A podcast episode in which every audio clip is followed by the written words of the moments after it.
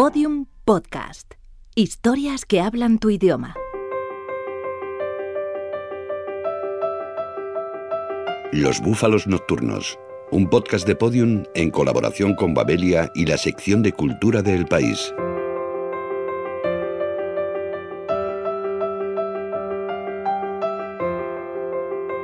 Ha tenido la idea, construido una estructura sobre la que descansarla y desarrollarla, creado un universo propio, insuflado vida a un puñado de personajes. Durante meses ha escrito, desechado, añadido, pulido, releído, reescrito y sufrido. Nuestro escritor tiene lista su primera novela. Ahora se enfrenta a otra titánica tarea, publicarla. Simona quedó paralizada con los ojos llenos de lágrimas. Su cuerpo tiritaba y creyó que el mundo se le venía encima y que ella no podría cargar sola con él, porque estaba sola.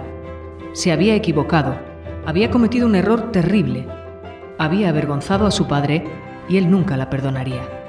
Nunca la perdonaría. ¡Qué vergüenza! Paulina Flores.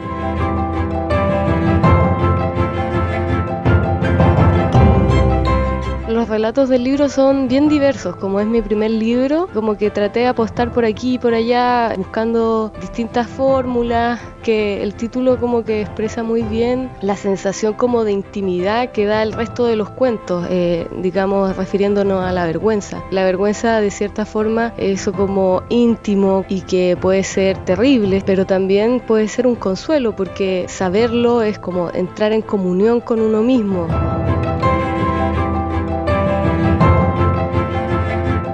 El proceso de escribir y publicar la primera obra ha sido un éxito para Paulina Flores. Su primer libro es una fantástica colección de relatos que aunan ternura y crudeza, que ofrecen una visión sincera de la vida moderna. Permitan que les guiemos a través de pequeños fragmentos de estos cuentos por el universo de una nueva escritora que ha venido para quedarse. Teresa. ¿Cómo te llamas? Teresa contestó tras pensárselo un momento. Era el nombre de su mejor amiga. La mujer encendió el micrófono y poniendo voz de robot avisó que en información esperaba Teresa, perdida, quien no crea un niño.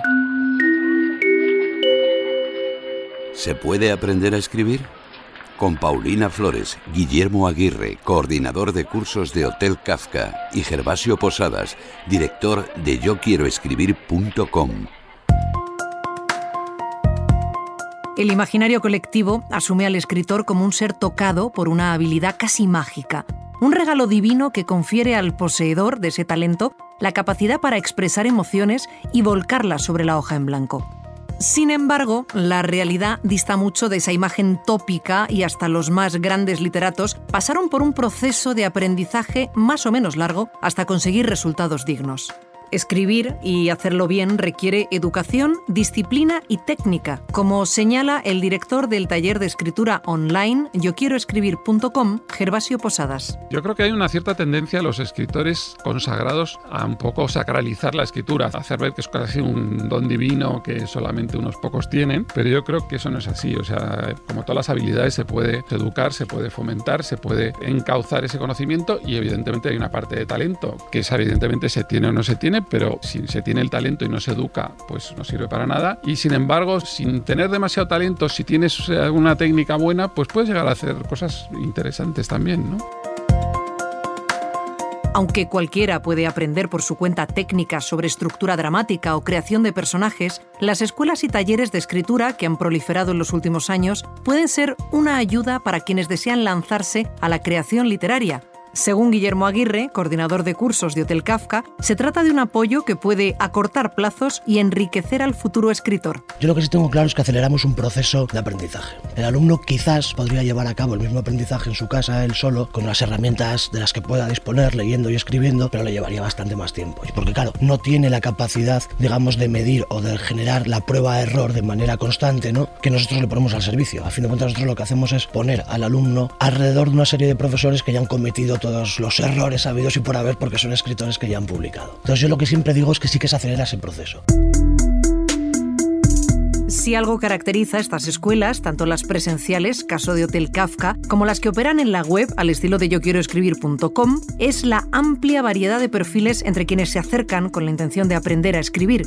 El oficio de escritor no entiende de género ni edad. Si tengo que hacer una media, diría que estaría en torno a los 37, 40 años, posiblemente, o 35 años, nivel adquisitivo medio y trabajadores. Pero sería muy absurda porque, claro, tenemos alumnos desde los 17 años, digamos, que ya pueden entrar en un curso de escritura creativa o los 18, 19 que ya pueden hacer el máster, por ejemplo, si están lo suficientemente maduros. Desde esa edad hasta los 70, los 75 hemos tenido alumnos de toda clase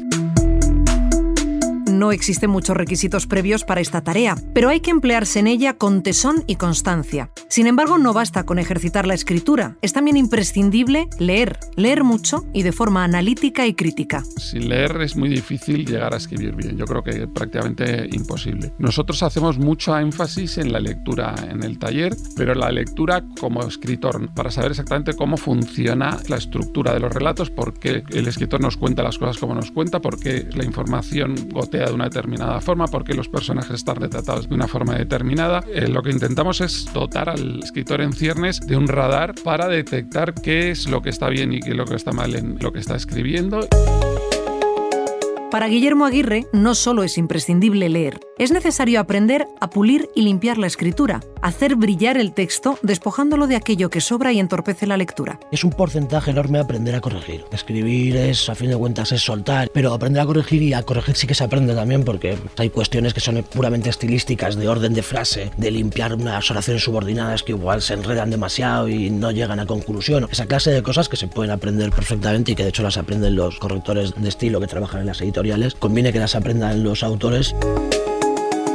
Cada escuela tiene sus particularidades. La web yo quiero escribir.com organiza diversos tipos de talleres con seguimiento tutorial a través de Internet. Pese a ser una enseñanza online, estos talleres son colectivos, organizados en torno a grupos reducidos. Nosotros impartimos un taller básico de escritura creativa, un taller avanzado, taller de poesía, de autobiografía, relatos infantiles y de, guiones. Todos los talleres, excepto el de escritura creativa, puedes empezar en cualquier momento. Son grupos de entre 20 a, a 10 personas, más o menos. Intentamos que no sea más grande que eso. Hotel Kafka, por su parte, también realiza cursos virtuales, pero se centra más en la educación presencial. Su objetivo es ayudar al alumno a conseguir lo que se proponga sin importar el género literario. Te podemos dar en clase desde un texto desde que venga de un bestseller hasta algo que sea muchísimo más literario y intentamos ayudar al alumno en la dirección que él quiera. Yo he, estado, he tenido tutorías de novela rosa. Eh, yo me acuerdo de una que era una novela rosa eh, con capos de la droga colombianos y ahí estuvimos corrigiendo. Lo que hay que conseguir es que sea una buena novela rosa dentro de su género ya está. Y desde ahí pues damos toda clase de textos y no tenemos digamos unos autores preferidos, una visión literaria muy clara porque además sería contraproducente. Escribir un primer libro, con o sin estas ayudas, requiere un duro y esforzado trabajo. Verlo publicado ya es otra cuestión, y conseguir el éxito con esa primera obra casi milagroso. Ese ha sido el caso de Paulina Flores, una joven chilena que a los 28 años ha deslumbrado a la crítica con su primer libro de relatos, un éxito que ella misma aún no ha digerido completamente. Todavía es algo un poco lejano para mí, por eso no me golpea tan fuerte. Y también porque, no sé, soy de la idea de que tengo que aferrarme como más al trabajo. Estar eh, como en la palestra o algo así me distrae mucho a veces. Entonces lo que hago es como aferrarme a eso, como va a llegar el momento en que esto un poco se va a acabar. Quizás cuando me den depresiones porque no puedo lograr bien un personaje o no puedo sacar bien una parte, quizás voy a volver a leer ese tipo de cosas para darme ánimo, pero nada más que eso. El cuento que da nombre a este primer libro de Paulina Flores, Qué vergüenza, ya atrajo las miradas del mundo editorial en 2014 al conseguir el premio Roberto Bolaño, destinado a jóvenes escritores. Precisamente, el autor de Los Detectives Salvajes y 2666 es una de las referencias literarias para esta joven escritora. Bolaño es increíble, o sea, no sé, yo creo que un escritor de otra categoría, yo lo encuentro genial, lo que él hizo en términos no solamente literarios, sino que la propuesta discursiva que está detrás de sus textos es muy interesante. Yo lo admiro mucho. No sé si sea como la próxima o el año, pero ya todo lo que está pasando es muy genial. Qué vergüenza ha sido la revelación de la temporada, un deslumbrante primer libro con un éxito inmediato. Pero hay muchos otros autores primerizos esperando su oportunidad. La próxima revelación editorial se está larvando en estos momentos, esperando para eclosionar. Al final la gente tiene más interés en escribir que nunca, probablemente. La creatividad es algo que está de moda, o sea, todo el mundo quiere ser de alguna forma creativo. Yo creo que es un valor muy positivo de nuestra sociedad, que se valore esa creatividad y al final para encauzar la creatividad pues necesitas una serie de parámetros y, una serie de orientaciones que vienen muy bien a través de una escuela, ¿no? Tía Nana. Estoy escondida, inmersa en una oscuridad vaga que cerca una línea de luz flotante, única frontera de mi refugio. Sí, me escondo, aunque no recuerdo bien por qué. Sé que me protejo, pero como se protege alguien del sol bajo la sombra de un árbol. Me siento tranquila y a la vez pareciese esperar a que algo se calme para poder salir. Estoy bajo mi cama. Tengo siete años y escucho a mi mamá llamándome. Me busca. Estoy escribiendo mi primera novela. Trata de un androide que se vuelve loco de tanto escuchar manías de lectores famosos. Luego ataca molinos de viento y tal. Bienvenido a biblioterapia. Accediendo. Paciente. José Luis Cuerda, cineasta. Regala sus libros. Tengo en casa una estantería llena de libros a la que les he puesto un puntito rojo así porque me quiero deshacer de ellos. Estoy convencido que no voy a volver a leerlos y si a alguien le apetece cuando viene por casa digo de ahí pues coger lo que quiera. ¿Los presta? Sí, también los presto y los pierdo. ¿Cuál le cambió la vida? Camino, de Monseñor Escriba de Balaguer que dije vaya genio. Señor Cuerda, no le creo. No, no cambió mi vida, pero me pareció una soberana cerdada de libro. ¿Cuál tiene en su mesita de noche? Un montón. Parece que leo mucho y es señal de que empiezo, lo dejo, digo, "Bueno, esta noche está la cosa mejor para leer este otro. Caso que debo tener 15 o 20 libros, tengo entre las dos mesitas, la que hay en una parte de la cama y la otra. ¡Qué barbaridad! ¿Cuál le hizo reír ruidosamente? Hombre, tanto como ruidosamente, no, a mi edad ya se ríe uno poco ruidosamente, no te fuerzas. No sé, no, no recuerdo de haberme reído ruidosamente con nada últimamente. A lo mejor es que estoy leyendo cosas muy serias. ¿Cuántas páginas aguanta antes de abandonar? A veces 15. Hombre, ya si te has pasado de la 84, sigues. Lee las dedicatorias. Yo lo leo el libro entero, me leo hasta el índice, o sea que si hay una dedicatoria me la leo, claro. Fin del cuestionario.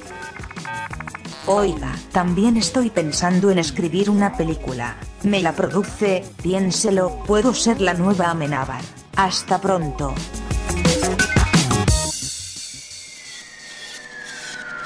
Laika. A Josefa no le gustó saber que Laika estaba muerta. En realidad era muy tonto de su parte imaginar que aún seguía viva, dando vueltas por el espacio. Pero era así como la imaginaba, tal como la canción, mirando por la ventana del cohete la bola de color que era la Tierra. ¿Quién fue Floren Foster Jenkins? Con el musicólogo Pablo L. Rodríguez.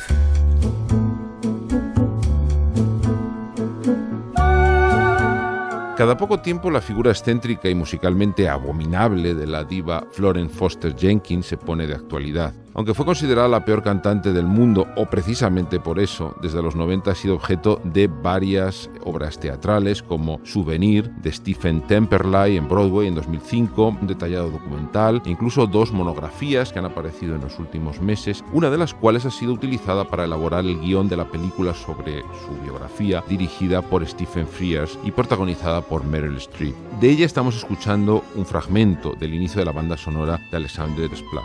Es un buen filme, bastante bien documentado, que se suma a otra magnífica película anterior, Marguerite, de Xavier Giannoli, protagonizado por Catherine Ford. Todo ello se suma a la impresionante recepción popular de esta peculiar cantante que según algunos se remonta al personaje de Bianca Castafiori del cómic de Tintín de Hergé.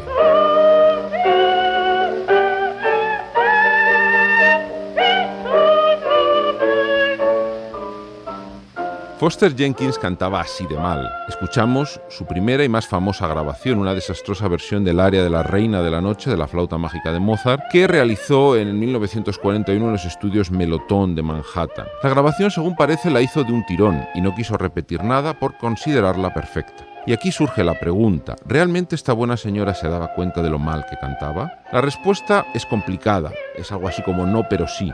Tenía formación musical e incluso fue una niña prodigio del piano que llegó a actuar frente al presidente de los Estados Unidos con 10 años. Había nacido en 1868 en una familia adinerada de Pensilvania, pero su padre no le permitió viajar a Europa para proseguir sus estudios musicales tras graduarse en el Conservatorio de Filadelfia. Y con 17 años se casó con un médico que le contagió la sífilis y la abandonó. Se ganó después la vida tocando en clubes sociales y dando clases, pero tuvo que renunciar a su carrera como pianista por un problema nervioso en el brazo.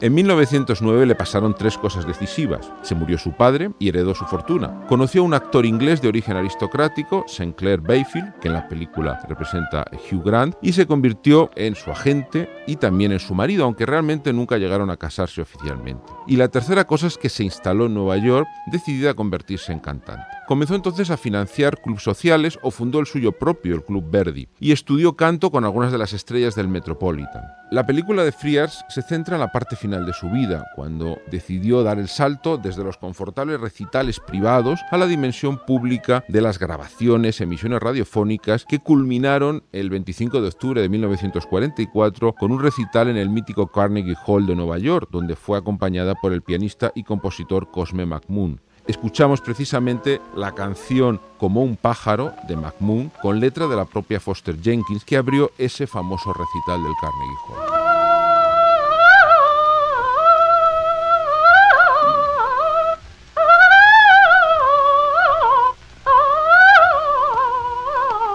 Foster Jenkins estaba plenamente convencida de su arte y hasta organizaba audiciones ciegas de grabaciones comparadas con otras sopranos como Lily Pons, Luisa Tetracini o Frida Hempel, con obras de gran dificultad para sopranos de coloratura como la referida aria de La Reina de la Noche o el área de las campanas de la ópera Lacme de Delibes.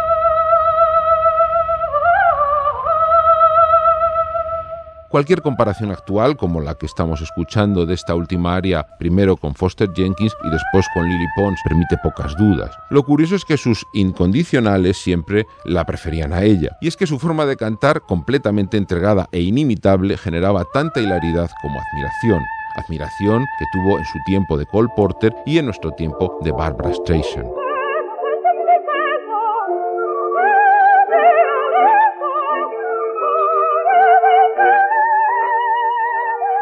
Sin duda, lo que es interesante musicalmente de Foster Jenkins, dejando a un lado su desastrosa forma de cantar, es que muestra una libertad para improvisar con la voz que tenían las cantantes de principio del siglo XX y que no tienen las actuales. Fueron muchas las sopranos que hicieron grabaciones que hoy nos pueden parecer particulares, aunque nada comparable con Foster Jenkins.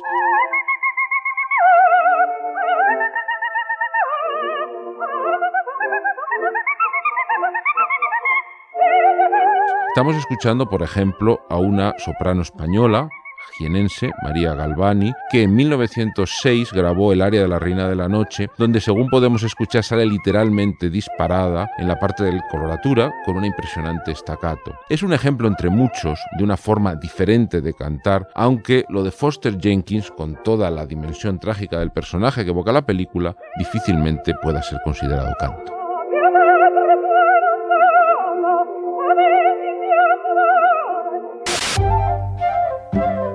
Olvidar a Freddy. La televisión te acompaña, la televisión te cuida, te educa. La televisión te cuenta historias, hace que las historias se vuelvan reales, convierte tus sueños en realidad. La decadencia del cine o por qué los grandes directores se han pasado a las series, con la periodista Elsa Fernández Santos y la redactora jefe de Cinemanía, Andrea G. Bermejo. ¿Quién inventó la mafia? ¿Qué? La cosa nostra. ¿Quién la inventó? ¿Qué más da? ¿No fue Salvatore Lucana, más conocido por Charlie Lucchi Luciano, que organizó las cinco familias Lucchese, Gambino, Bonano, Profaci? ¿Hay algo que me quieras decir? Me gusta la historia igual que a ti, papá. Cállate y deja el puto tema. Eh. Las series ahora mismo lo que son es un referente social y desde luego los medios de comunicación le prestan una atención bastante exagerada y evidentemente pues sí tienen una repercusión proporcionalmente mucho mayor que el cine. Eso no quiere decir que sean para nada el gran referente cultural. Es verdad que es un argumento que se ha utilizado mucho en Hollywood, Sí. ¿no? Que es verdad que se han hecho cosas muy interesantes comparadas con los blockbusters, con las pelis de superhéroes, ¿no? Pero por ejemplo el cine que se hace en Europa, yo creo que sigue siendo un referente mucho mayor que las series. Yo no estoy en peligro, Skyler. Yo soy el peligro. Un tío abre la puerta y dispara. ¿Crees que sería a mí? No. Yo soy el tío que llama.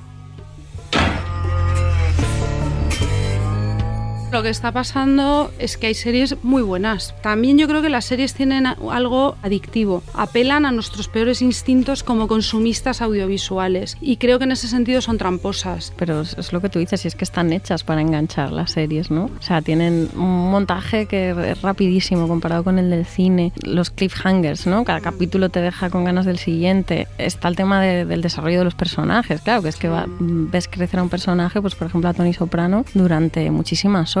Omar en The Wire, ¿no? Yo luego es que realmente, claro, las series han, han traído a personajes que se quedan contigo. Voy a abrir una agencia. Ven el domingo para coger tus cosas y ayudarnos a captar todas las cuentas posibles. Das por hecho que haré todo lo que digas. Que te seguiré como un perro faldero. Tengo otras ofertas, Don.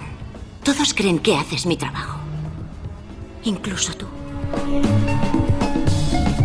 Paolo Sorrentino, al que le, eh, HBO le atrae para hacer una, una serie. Por ejemplo, me contaba un actor de la serie que nunca, jamás había visto ni tantos medios económicos ni tanta libertad a la hora de utilizar esos medios económicos. Eso también es una parte buena, o sea, los, las series tienen muchísimo presupuesto y tienen mucha libertad detrás. Han salido bastantes artículos, ¿no? De las series, la televisión es el nuevo refugio de los indies, ¿no? Americanos. Pero es que, claro, estamos hablando de, de directores que no encuentran financiación en, en Hollywood para hacer sus películas, ¿no?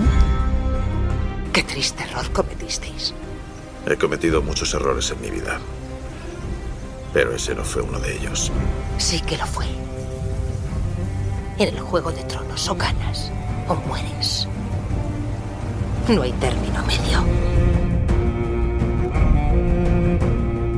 Son dos medios diferentes, o sea, es, el lenguaje es el audiovisual, pero no es lo mismo una serie de 13 capítulos o de 6 temporadas que una película. Todo el mundo da palos de ciego porque ha cambiado mucho nuestra forma de ver cine, nuestra forma de ver tele. Por narices tiene que implicar un cambio de lenguaje porque no es lo mismo ver una historia en el móvil que verla en una pantalla. Es que es verdad que la distribución y la manera de consumir es lo que ha cambiado. Lo que sale perdiendo claramente es la sala de cine. Somos más vagos como espectadores. Nos hemos convertido en un poco consumidores bulímicos, ¿no? Lo queremos Totalmente. todo ahora y ya y rápido. Vale, pero si llego al otro lado, soy el jefe, ¿no? No, no, no, no es así. Los peones de la partida la palman rápido. Salen pronto del juego. A menos que los tíos sean listos. que you walk with Jesus. Las series que han cambiado las reglas del juego, o sea, los clásicos de los que hablábamos antes, que son Los Soprano, The Wire, Mad Men y Juego de Tronos Y Breaking y Bad, ¿no? Bad, ¿no? tenían grandes directores detrás. Eran un producto que venía perfectamente estructurado desde la producción y desde la escritura. Es verdad que a partir de True Detective ya se empiezan a ver directores con nombres, pero eso más por temas coyunturales, económicos, que, que por un voy a desplegar aquí mi creatividad como no lo puedo hacer en el cine.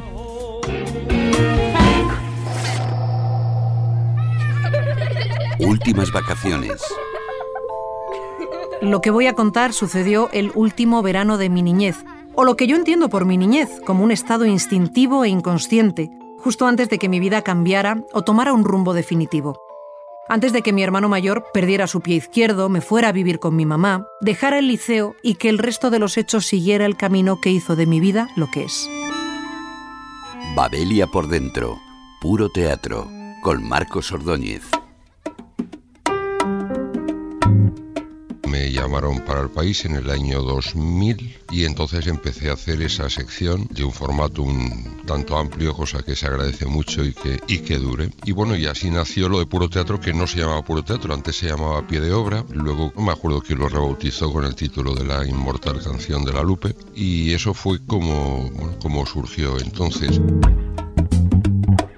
tengo una gran ventaja que fue eh, decir a mí lo que me apetece sobre todo es escribir de lo que me guste. Yo prefiero escribir de lo que me entusiasma, o sea, un poco lo de cada sábado. Yo intento transmitir un entusiasmo al público.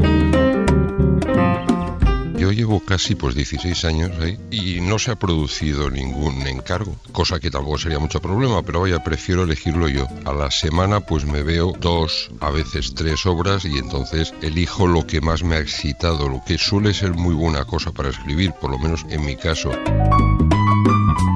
Yo empiezo a tomar muchas notas ya durante el espectáculo. Empiezo a hablar con mi mujer, que es muy lista, que sabe más que yo, y entonces empezamos a debatir sobre la obra. Entonces esto lo dejo dormir, esto suele ser, pues bueno, pongamos la noche del viernes. La mañana del sábado hago un primer monstruo o un primer borrador. Entonces a mí lo que me va muy bien es leer el texto después de haber visto la función, porque voy recordando más la función. Por la tarde hago una segunda versión de este borrador. El domingo por la mañana ya hago un texto bastante definitivo y el lunes por la mañana todavía le doy algunos vistazos más.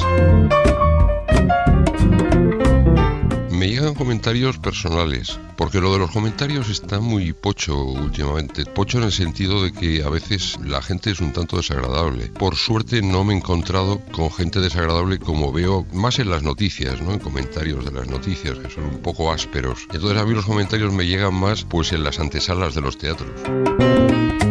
Me considero crítico teatral, cronista es un término que también está bien, pero sí, crítico no, no me parece una mala palabra, aunque a alguna gente le parece mala palabra. Se entiende que una crítica tiene que ser un palo todavía para alguna gente.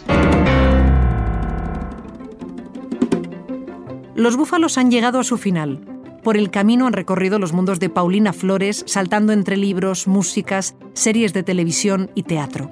Quizá alguno de ellos se decida a escribir algo sobre la experiencia, quién sabe. Igual a veces los personajes no, son niños, sino que son adultos mirando el, pasado. Al principio creía que era por una cosa práctica, en el sentido de que para narrar bien, como que uno tiene que tomar cierta distancia temporal o distancia como emocional. Ahora pienso también que tiene que ver con el origen, como que muchos de estos personajes están tratando de buscar una respuesta o están contándose su propia historia. Si algo sabía de mi padre es que odiaba su trabajo. Los dos domingos al mes y el martes que tenía libre eran para él aún peores. Le agotaba el solo hecho de saber que al día siguiente tendría que volver a trabajar y no lograba descansar. Se pasaba todo el día congojado por la injusticia de una nueva jornada, sufriendo la brevedad del tiempo y su avance implacable. Todos los episodios y contenidos adicionales en losbúfalosnocturnos.com. Síguenos en Twitter arroba búfalo nocturno.